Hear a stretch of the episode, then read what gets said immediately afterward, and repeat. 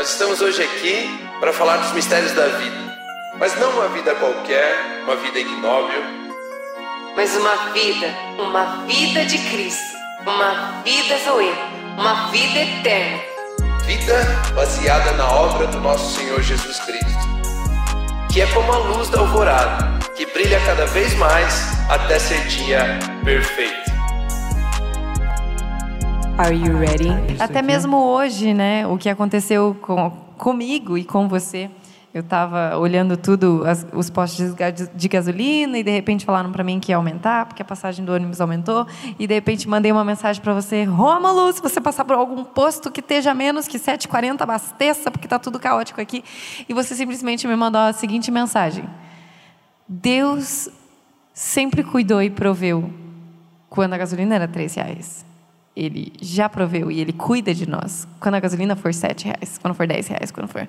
E aquilo, quando eu li aquilo, assim, foi tipo um pá na minha cara, né? Porque eu tava, ai, meu tanque tá vazio, vou ter que gastar uma fortuna, né? E, e depois eu literalmente entendi, e, e não vou usar nem a palavra entendi, mas eu recebi de que Ele cuida de mim. Eu decido confiar nele e receber tudo aquilo que um dia ele me deu, tudo, tudo aquilo que um dia ele falou para eu tomar posse e saber que é assim que funciona. Mesmo que os meus olhos físicos não entendam, mesmo que talvez a minha conta bancária esteja sabendo que algumas coisas não estão acontecendo, eu decido confiar e crer. E foi aí que o Espírito Santo me lembrou de que no mundo tereis aflições, mas tem de bom ânimo, eu venci o mundo. E daí o Espírito Santo falou para mim: Ei, no mundo, se você tiver aflição ou não tiver aflição, você não pertence ao mundo. Você só está no mundo. Você não é do mundo. Você foi enviado. Você foi enviado. Então a sua vida é diferente. Infelizmente, algumas pessoas se veem como expulsas e batalham e governam, mas não funciona assim nas nossas vidas. Não governam. Não governam, é verdade. Mas aí eh, fez todo sentido. Eu falei, Deus, obrigada, Pai, pela vida do meu marido, porque me lembrou dessa verdade. E porque de fato eu posso simplesmente reinar, decidir e receber tudo aquilo que o Senhor fez. Porque por mais que algumas coisas não aconteçam visualmente, eu recebo no Espírito e sei que Ele já fez. É, é, é, dentro desse exemplo que a gente pode falar, por exemplo, sobre como tomar uma decisão. É como que eu tomo uma decisão? As circunstâncias dizem uma coisa, a palavra diz outra. Né? Tem um texto que eu vou ler aqui para você, que é Êxodo 14, 15 a 22, diz assim: Disse então o Senhor a Moisés: Por que você está clamando a mim? Diga aos israelitas que sigam avante. É, tem uma outra versão, essas versões novinhas assim não fica tão tão bonito, né? Mas é tem uma outra versão que diz assim: diga ao povo que marche, que siga, que se levante e ande. Por que você está reclamando para mim, Moisés? Né? Diga ao povo que marche, erga a sua vara e estenda a mão sobre o mar, e as águas se dividirão para que os israelitas atravessem o mar em terra seca. Espera aí, foi mão de Deus ou mão de Moisés que abriu o mar? Né? Levante a vara. Uau. Levante a vara, o mar vai abrir. Né? Decida usufruir do que a minha palavra já te deu. Hum. Era isso que ele estava falando para Moisés aqui. As águas se dividirão para que os israelitas atravessem o mar em terra seca. Eu, porém, endurecerei o coração dos egípcios e eles, eles os perseguirão e serei glorificado em, com a derrota do faraó e de todo o seu exército, com seus carros de guerra e seus cavaleiros. Os egípcios saberão que eu sou o Senhor quando eu for glorificado com a derrota do Faraó, com os seus carros de guerra e seus cavaleiros. A seguir, o anjo de Deus, que ia à frente dos exércitos, do, do, dos exércitos de Israel, retirou-se, colocando-se atrás deles. A coluna de nuvem, a coluna de nuvem também saiu da frente deles e se pôs atrás entre os egípcios e os israelitas. A nuvem trouxe trevas para um, para um e luz para o outro, de modo que os egípcios não puderam aproximar-se dos israelitas durante toda a noite. Então Moisés estendeu a mão sobre o mar, o Senhor afastou o mar. Agora aqui você vê a manifestação de Deus sobre aquilo que Moisés fez. Afastou o mar e tornou a terra seca, com um forte vento oriental que soprou toda aquela noite. As águas se dividiram e os israelitas atravessaram pelo meio do mar em terra seca, tendo uma parede de água à direita e outra à esquerda. Ao receber, você agora tem tudo aquilo que Deus proveu, tudo aquilo que a palavra de Deus diz a seu respeito, tudo aquilo que Deus disse para você como seu parceiro. Como que eu faço uma escolha? Olhando as circunstâncias ou diga ao povo que marche? Eu já não disse para você que libertaria você das mãos dos egípcios? É, Deus dá uma bronca em Moisés, que Moisés vai murmurar para Deus: Deus, você me disse que a gente ia ser liberto, Deus, você me disse que isso ia acontecer na minha vida, Deus, você me disse que tal coisa ia se mover na minha vida, Deus, você me disse, e agora olha aqui, as circunstâncias são contrárias ao que você me disse, por que você está reclamando para mim? Do que você está falando? Eu não entendo o que você está falando.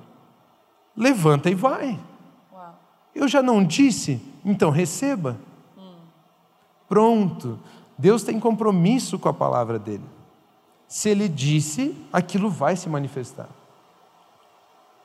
Mas para que essas coisas aconteçam na terra, ele precisa de um parceiro, você. Hum. A palavra de Deus tem efeito na terra quando você concorda com ela. E aí é, Abraão no exemplo não, né? Moisés aqui nesse exemplo fala, entendi. E ele levanta a vara. Ao levantar a vara, ele é o parceiro de Deus. Hum. De fazer cumprir aquilo que Deus disse. O povo vai ser liberto das mãos de, dos egípcios. Então Deus não vai abrir o que você, não vai fechar o que você abriu e não vai abrir o que você deveria abrir. Ele vai ser fiel à palavra dele. Isso. E aquilo que a palavra dele diz fica em stand-by até que você seja um parceiro. Receber. Seja, seja um parceiro. Então imagine o tanto, pessoal, de, de, de palavra que tem só esperando para se manifestar. Quantas promessas, quantas ver, quanta verdade, quantas palavras de Deus a nosso respeito estão paradas, como se estivessem paradas sobre nós, esperando a gente falar, é do seu jeito eu recebo o que você disse. E o que é receber? É tomar uma decisão de avançar. Diga ao povo que marche. Nesse momento, eles decidiram receber a libertação do povo do Egito, de serem livres. Eles decidiram receber a liberdade nesse momento, quando ele levantou a vara e disse: marchem. A partir daqui, tudo aquilo que é carregado, tudo aquilo que está contido na palavra de Deus vai se manifestar. O mar vai abrir, o vento vai soprar, o vento está sujeito a você. Quando? Quando você está alinhado com a palavra dele. É isso. As coisas naturais estão esperando alguém alinhado com a palavra de Deus, para que elas possam se manifestar. A natureza aguarda com ardente expectativa, ela, ela tem uma esperança naquilo que Deus disse. A ela, manifestação ela, dos filhos. Dos filhos. Dos ela filhos. está ansiosa para que as pessoas concordem para que ela possa servir o homem. Né? A noite toda soprou um vento, o vento estava desesperado para soprar sobre aquele mar. Mas ele não sopraria se Moisés não levantasse a vara. Uau. Mas quando a palavra de Deus foi permitida se mover através de um homem, foi permitida que a palavra de Deus se movesse na terra, o vento entrou em obediência. Uau. Ou seja, quando você decide, aí as coisas, até mesmo as coisas naturais, entram em sujeição hum. à palavra de Deus que está sobre a sua vida. Muito bom. Eu, não, não, eu acho que é o profeta Elias. Né? Deus fala assim: ó, vá é, esconder-se. Né? É, será que é Elias? Acho que é Elias. Vá se esconder que eu vou dar ordem aos corvos que deem é, comida para você. Né? Quando que os corvos foram buscar carne para entregar para Elias? Quando ele levantou e foi. Nenhum corvo chegou lá com carne e Elias não estava lá.